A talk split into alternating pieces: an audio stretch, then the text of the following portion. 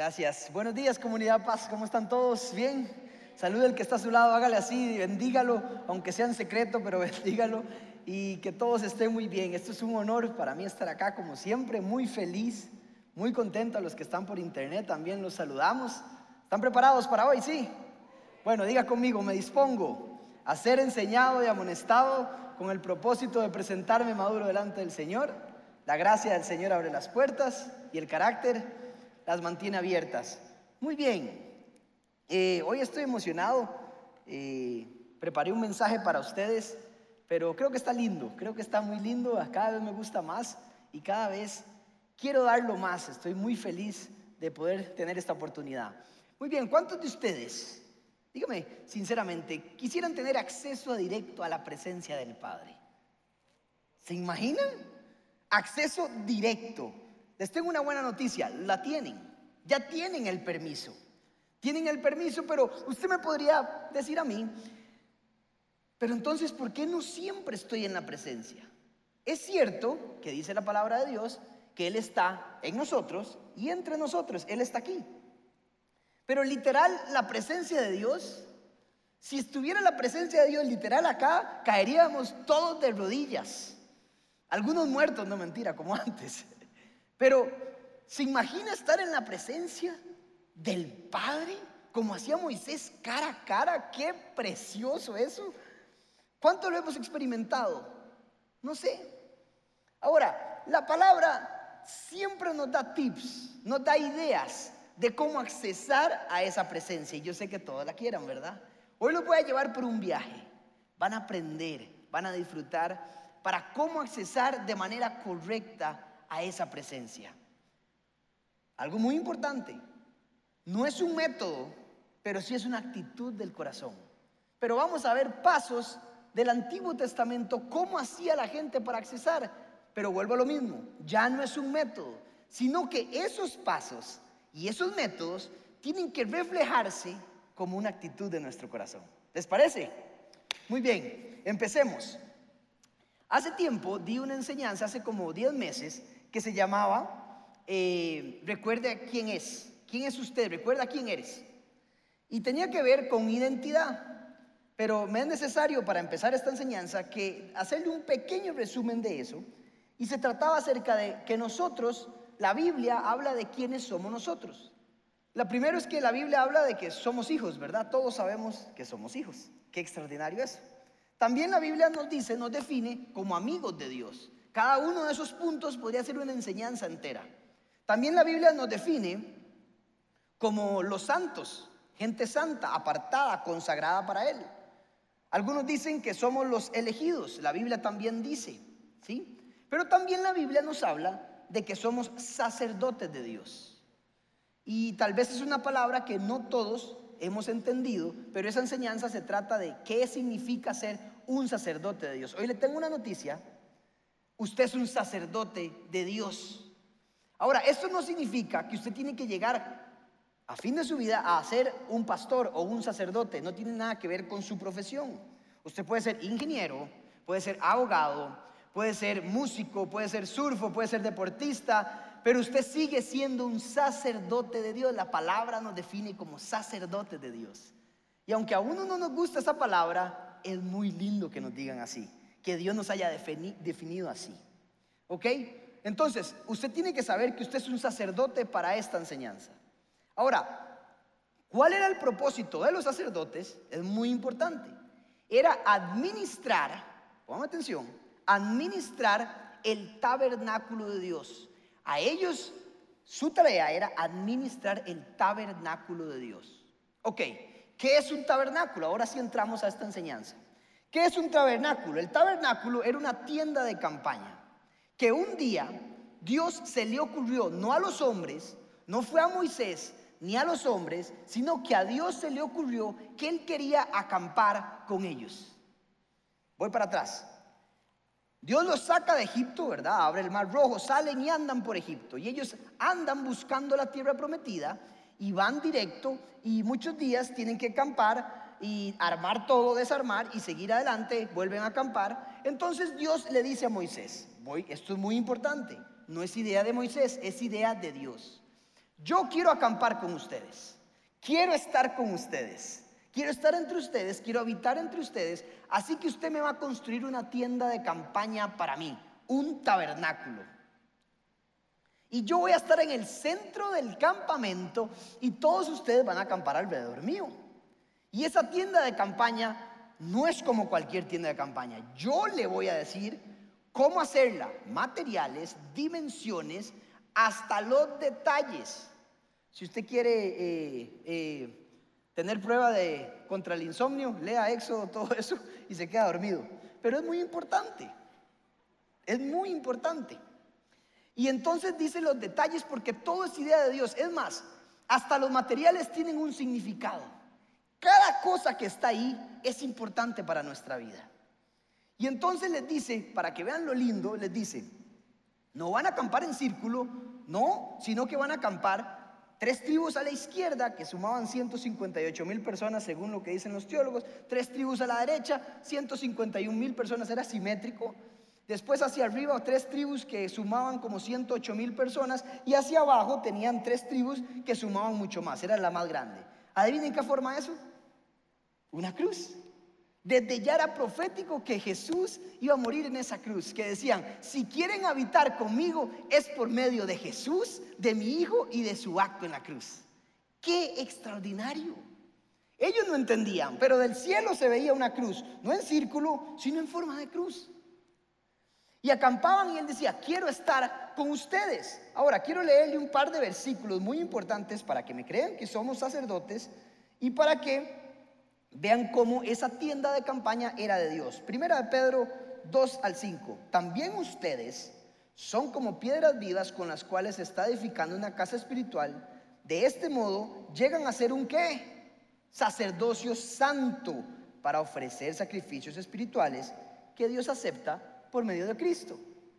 Ahora, en el versículo 9 dice, pero ustedes son linaje escogido, real sacerdocio, nación santa, pueblo que pertenece a Dios, para que proclamen las obras maravillosas de aquel que los llamó de las tinieblas a la luz. Eso para que me crean que usted es un sacerdote. Y el segundo, para que vean lo de la tienda, Éxodo 29 del 44 al 46 dice, consagraré la tienda de reunión y el altar, y consagraré también a Aarón y a sus hijos para que me sirvan como sacerdotes. Habitaré entre los israelitas y seré su Dios. Así sabrán que yo soy el Señor su Dios, que los sacó de Egipto para habitar entre ellos. Yo soy el Dios, el Señor su Dios. Vean que el propósito nunca ha cambiado. Es el mismo. Él es el mismo de ayer, de hoy y de siempre. Es el mismo. ¿Por qué es el mismo? Porque nos quiere libertar, quiere habitar entre nosotros y quiere ser nuestro Dios. Es exactamente lo mismo. Fue idea de Él estar ahí. Y ese tabernáculo, esa tienda, representaba la presencia de Dios. Muy importante. Los sacerdotes administraban, o sea, a usted ahora le toca administrar esa tienda de campaña, que ya vamos a ver hacia dónde vamos a ir. Pero entonces vamos a ir por un viaje y les quiero decir que este tabernáculo tenía dos, dos eh, fines. La primera era conocer a Dios y la segunda era cómo acercarse a Él. Y había un proceso para acercarse a Él. Ese era todo el propósito de esa tienda. Ahora, póngame la imagen del tabernáculo, por favor. Van a aprender. El tabernáculo consistía de varias secciones. La primera es la puerta, la, línea morada, esa es la puerta, ¿ok? Había, había una puerta. Luego entraban a un patio, ¿sí? En el patio estaba el altar de bronce, la fuente de bronce, y luego se entraba a un lugar santo, ¿ok? En ese lugar santo solo podían entrar los sacerdotes, solo los sacerdotes, al patio cualquiera, pero al lugar santo solo los sacerdotes. Y en el lugar santo había una mesa de la proposición, un candelabro, un altar de incienso, y luego había un segundo velo donde solo entraba el sumo sacerdote, ya no cualquiera, sino solo el sumo, y entraba y ahí estaba el arca del pacto, que literal era la presencia de Dios. Luego les amarraban una cuerda porque si entraba con pecado se moría. Entonces había que jalarlo, ¿se imaginan? Pero bueno, ese es la tienda de campaña, el tabernáculo de Dios. Cada cosa significa algo para accesar hasta el lugar santísimo. Ahora vamos a ir. Empecemos por la puerta. ¿Cómo se empieza? ¿Cómo se entra a un lugar? Por la puerta. Dice la palabra de Dios que el que se brinca es un ladrón.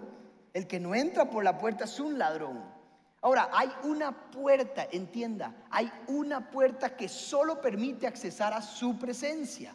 ¿Cuál es la puerta? Jesús. Jesús es la puerta y usted me dice, ah, pero qué fácil, si me viene a enseñar eso de eso es obvio. No es tan obvio, vean Juan 19. Yo soy la puerta, el que entre por esta puerta, que soy yo, será salvo. Se moverá con entera libertad y hallará pastos. Por eso Jesús se define como la puerta. Y ahora, no es tan obvio, lo obvio muchas veces no es obvio, porque cuántas veces intentamos ingresar a su presencia con la necesidad que tenemos. ¿Ve que no está novio? ¿Cuántas veces usted intenta accesar con su problema? ¿Cuántas veces intentamos accesar con nosotros mismos? No se trata de nosotros. Jesús dijo, yo soy el camino, la verdad y la vida. Yo soy la puerta. Nadie viene al Padre si no es por mí. Ahora, como le dije, estos pasos es un asunto de corazón. Cada vez que usted quiera accesar, tiene que recortar a alguien de primero, a Jesús, que es la puerta. Una vez alguien me dijo, qué malo Jesús, eh, qué malo Dios, porque puso restricciones. Yo, ¿cómo que puso restricciones? Y me dice, sí, ¿para qué lo hizo a través de Jesús? ¿Por qué no lo dejó abierto? El mejor ejemplo para entender esto es, ¿qué pasa si yo lo invito hoy a cenar a mi casa? Y le digo, ¿vas a mi casa a cenar? Y usted me dice, sí, claro, ¿qué, qué tú anis? Ok, nos vemos a las 7. Perfecto, chao. Y no le di la dirección. Usted llega. No llega. Se va para San Pedro, otros para San Parados, otros para Escazú, otros... No sabe dónde vivo. ¿Cómo llega? Entonces Jesús no es cruel ni desordenado, más bien es amable y amoroso. No solo nos dice, quiero que venga, sino nos dice cómo llegar, nos da la dirección y es Jesús es la dirección. Entonces, cuando usted oiga, ¿por qué solo a través de Jesús? Porque si no nos hubiera dado dirección, nunca llegamos. Si no hay camino, entonces nadie hubiera llegado. Nadie hubiera sabido cómo llegar al Padre. Y solo hay una manera, Jesús, el Hijo de Dios. Amén. Solo Él se puede. Él es la puerta. ¿Ok? Ahora, sigamos adelante. No solo nos dice cuál es la puerta, sino también nos dice cómo ingresar a esa puerta. Al menos una actitud del corazón que nos permite ingresar, abrir la llave. Es como tener la llave. Ya llegué, pero tengo que tener la llave. No lo que me pasó a mí una vez, me mandaron, creo que fue a Nicaragua, a Panamá, por un proyecto. Yo soy ingeniero y trabajaba en una empresa. Entonces me mandan y venía muerto el proyecto, llego, me dan la llave del cuarto, me voy, la tarjeta, llego como al décimo piso, hago botón rojo, pip, botón rojo, pip, botón rojo, qué madre. Me bajo ya todo cansado y le digo, esta llave no sirve. Y me dice, es que esta llave no es de este hotel. Estaba usando la tarjeta de Simón. Esto es para ponerle un ejemplo a usted, que aunque usted llegue, no siempre llega de manera correcta. Ahora, ¿qué nos dice la palabra cómo hay que llegar? Salmo 100, versículo 4. Dice, entren por sus puertas, por las puertas de qué? De Él, con acción de gracias, vengan a sus atrios con himnos de alabanza, denle gracias y alaben su nombre. Esa es la manera de ingresar. No es con queja y con disconformidad lo que le pasó al pueblo de Israel. La tierra prometida representa la presencia de Dios y ellos no ingresaron ¿por qué? Por una actitud del corazón incorrecta que no les permitió tener fe. ¿Y cuál era su actitud? Queja y disconformidad. No les permitió ingresar. Puede ser que no has visto esa presencia y no has ingresado al lugar simplemente por una actitud incorrecta. Tenemos que ingresar con alabanzas, dando gracias. Usted me dice, pero ¿cómo voy a ingresar con alabanzas, dando gracias? No, en la época del COVID no tengo trabajo, estoy enfermo. Tiene razón. Pero eso es poner la mirada en el lugar incorrecto. ¿En qué se va a enfocar? Ya le voy a decir cómo va a dar gracias y cómo alabar. Le voy a decir cómo. Vamos a la siguiente parte. Póngame la foto del tabernáculo, por favor. ¿Le está gustando? Sí. Bien, ¿está entretenido? Ok, lo primero que usted ve cuando usted ingresa a la puerta es el altar de bronce. Ese es el altar del sacrificio. ¿Qué pasa? Toda persona que quiere ingresar, ponga atención, no se pierda, tenía que llevar un animal sin mancha, puro, el mejor de los animales, no el peor, el mejor, porque es una actitud del corazón, lo mejor traigo a él. Muchas veces en la Biblia dice, ¿para qué me llevan animales malos? Eran los que se desechaban. Dios estaba enojado con el pueblo, pero si ustedes me llevan el animal que nació sin pata, eso demuestra qué piensan de mí. Entonces, traiga lo mejor, el mejor becerro, el mejor cordero. Por eso él era el cordero sin mancha, el puro, perfecto. Y él llegó, y entonces la gente llegaba, ponía el animal en el altar. ¿Qué hacía? Confesaba sus pecados poniendo la mano sobre el animal y traspasaba los pecados al animal. Luego de confesarlos, abría la garganta del animal, se derramaba la sangre hasta el altar y luego quemaban un pedazo del animal que llegaba con olor fragrante al Señor. Eso pasaba. ¿Por qué? Porque si usted quiere accesar, escúcheme bien, a la presencia de Dios, necesita alguien que pague sus pecados, un sacrificio que pague. Entonces, ¿qué de manera usted cómo entra? Alabando y dando gracias porque usted no tiene que hacer ningún sacrificio, sino que Jesús pagó el sacrificio cada vez que usted quiere ingresar.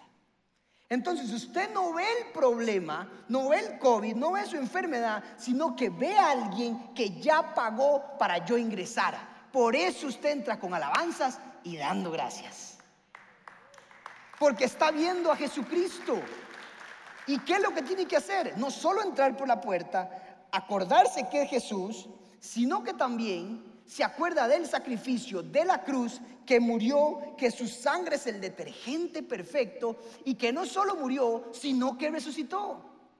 A algunos les encanta nada más ver a Jesús clavado ahí en la cruz hecho leña. Pero Jesús está vivo. La muerte no lo pudo retener, sino que lo levantó. Es un proceso completo. Por eso dice, no se entristezcan, sino que más bien den gracias y alabanzas, porque venció en la cruz, se puso de pie y Él vive para siempre. Así es como uno entra a la presencia de Dios. Ese es el primer paso. Recuerde, tiene que recordar a Jesús su sacrificio y que no solo murió, sino que pagó por sus pecados y que resucitó y está vivo. Primer paso. Ahora, Usted me diría a mí, ya no hay que hacer sacrificios. Es cierto, no hay que llevar ningún cordero. Pero en parte estamos equivocados. Si hay un sacrificio que dar.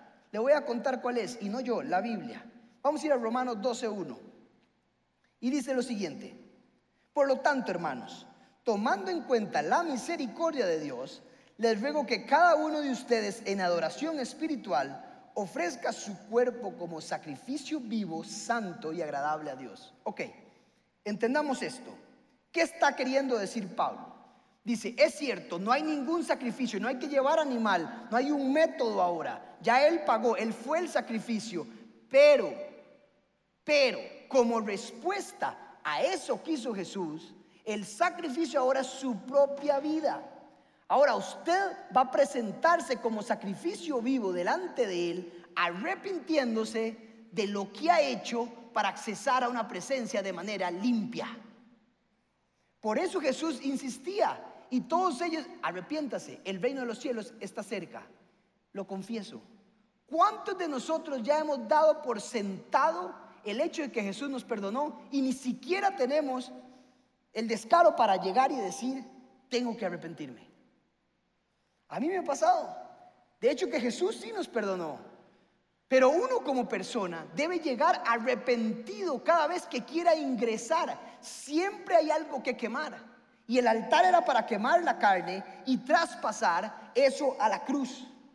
Quiere decir que si usted quiere seguir al siguiente paso para llegar al lugar santísimo, Usted como cristiano maduro debería arrepentirse siempre, recordar no solo su sacrificio, sino hacer una retrospectiva de su vida y decir, Señor, necesito de este sacrificio.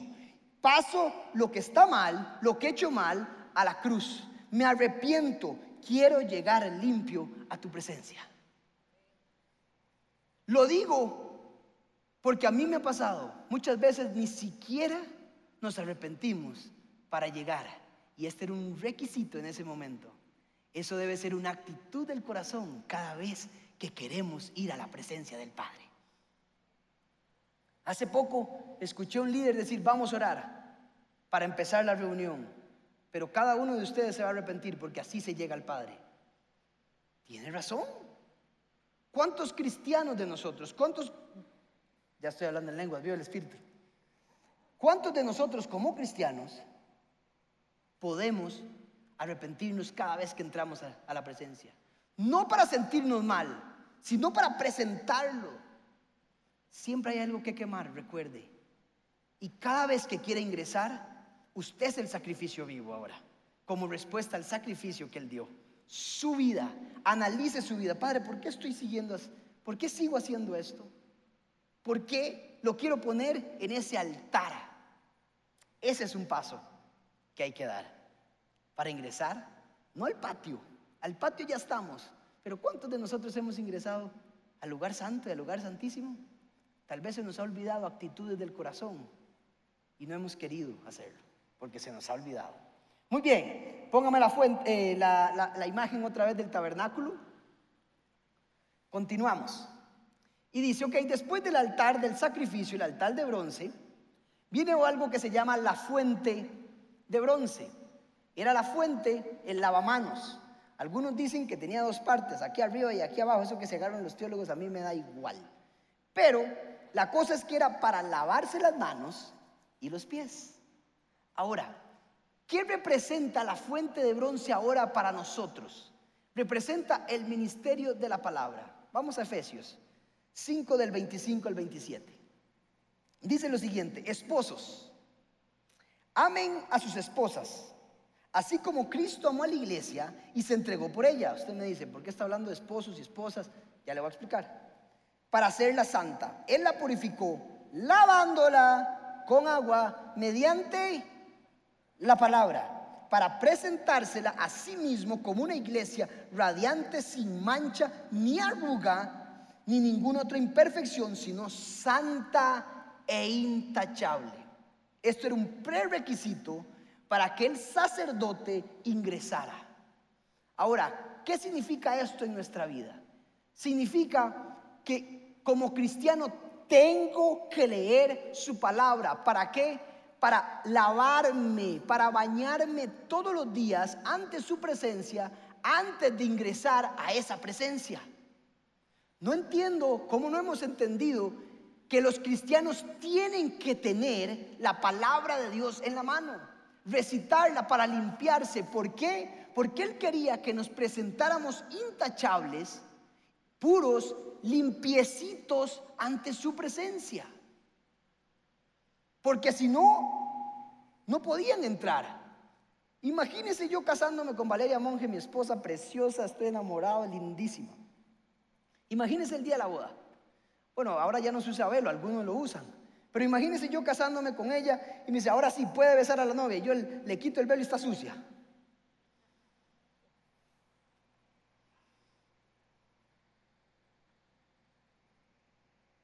Yo le diría, pero ¿qué le pasó?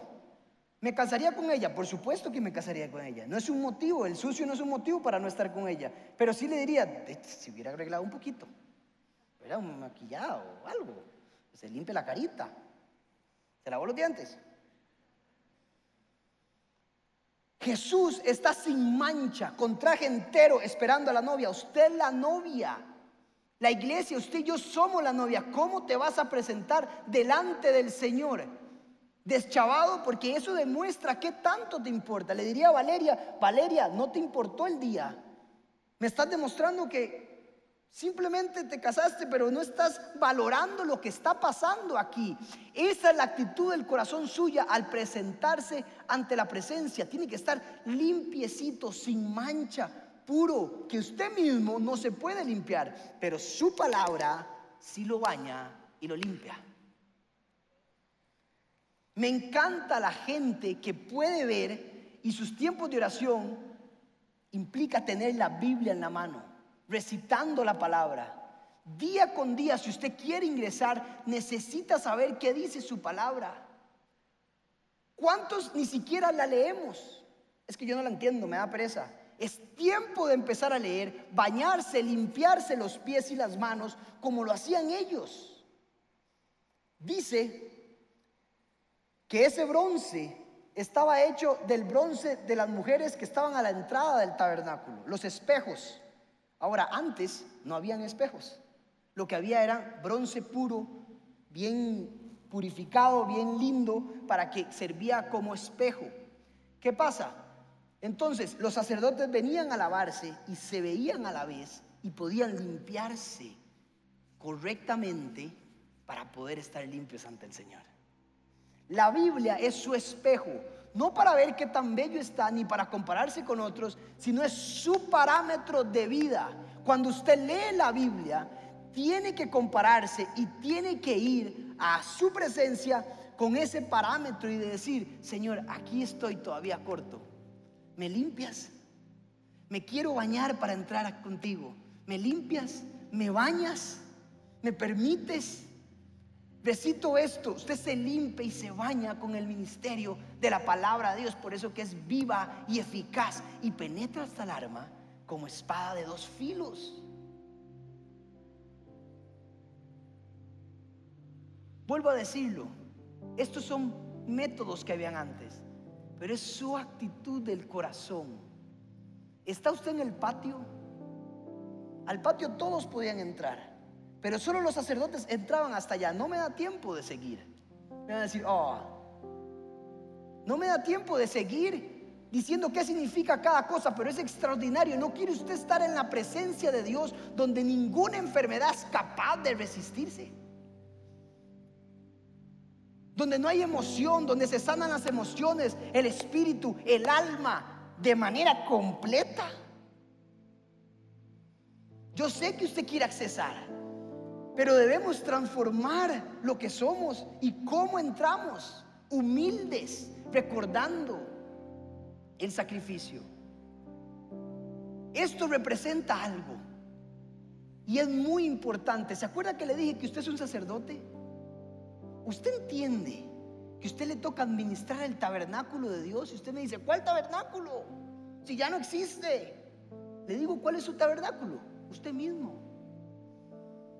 Cada uno de ustedes es un tabernáculo. Qué privilegio. Y es un sacerdote para administrar la presencia de Dios. Qué extraordinario. ¿Cómo lo estás administrando? Y les dije, les, recuerdo lo que les dije. Era para tener la presencia y para accesar a ella. ¿Accesa usted o simplemente la tiene ahí? El sacerdote era gente madura, que sabía cómo accesar. Y no solo era para ellos, sino que administraban lugares de reunión entre Dios y los hombres. Le enseñaban a la gente cómo accesar a Dios. Usted ya puede enseñarle a alguien cómo accesar a Dios. Primero, entre por la puerta a Jesús. Segundo, recuerde su sacrificio y que se levantó entre los muertos porque pagó por sus pecados. Tercero, arrepiéntase. Deje ahí todo no para acribillarse, sino para dejarlo así de sencillo. Segundo, lávese con la palabra, empiece a leerla, báñese, preséntese pura, intachable. No por lo que usted es, sino porque Él nos baña con su palabra para luego dar el paso y entrar a una presencia espectacular. Amén. ¿No le parece extraordinario?